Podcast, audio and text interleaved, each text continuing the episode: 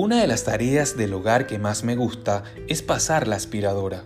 Me encanta ver cómo el polvo es absorbido por la máquina y cómo todo queda limpio a su paso.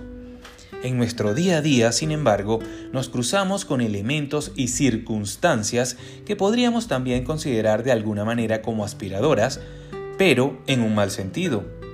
Tratan de absorber nuestras fuerzas, nuestra energía y hasta el gozo. Puede ser una noticia inesperada, una discusión con tu pareja o una molestia física, por poner algunos ejemplos, los que pueden fácilmente dejarnos abatidos.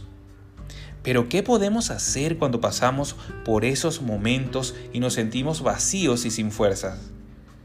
Mira lo que dice este proverbio de la Biblia, Proverbios 15:15. Todos los días del afligido son difíciles, mas el de corazón contento tiene un banquete continuo. Piensa en esto por un instante. No es lo mismo pasar por momentos de aflicción que estar afligido. Todos, absolutamente todos, tenemos situaciones desafiantes, a veces incluso varias veces al día, pero lo que marca la diferencia es precisamente cómo reaccionas ante ellas. ¿Qué harás? ¿Vas a dejar que te aflijan o decidirás entregárselas al Señor y disfrutar del banquete continuo que Él tiene preparado para ti. Con el tiempo he aprendido a nunca dejarme afligir por las dificultades del día a día.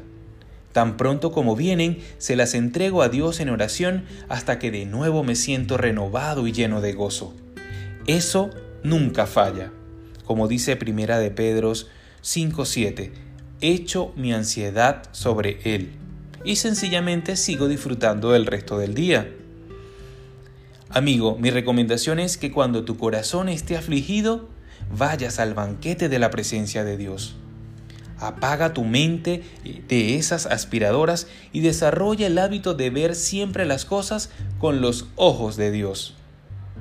Eso realmente te animará y te permitirá seguir adelante con fuerzas renovadas.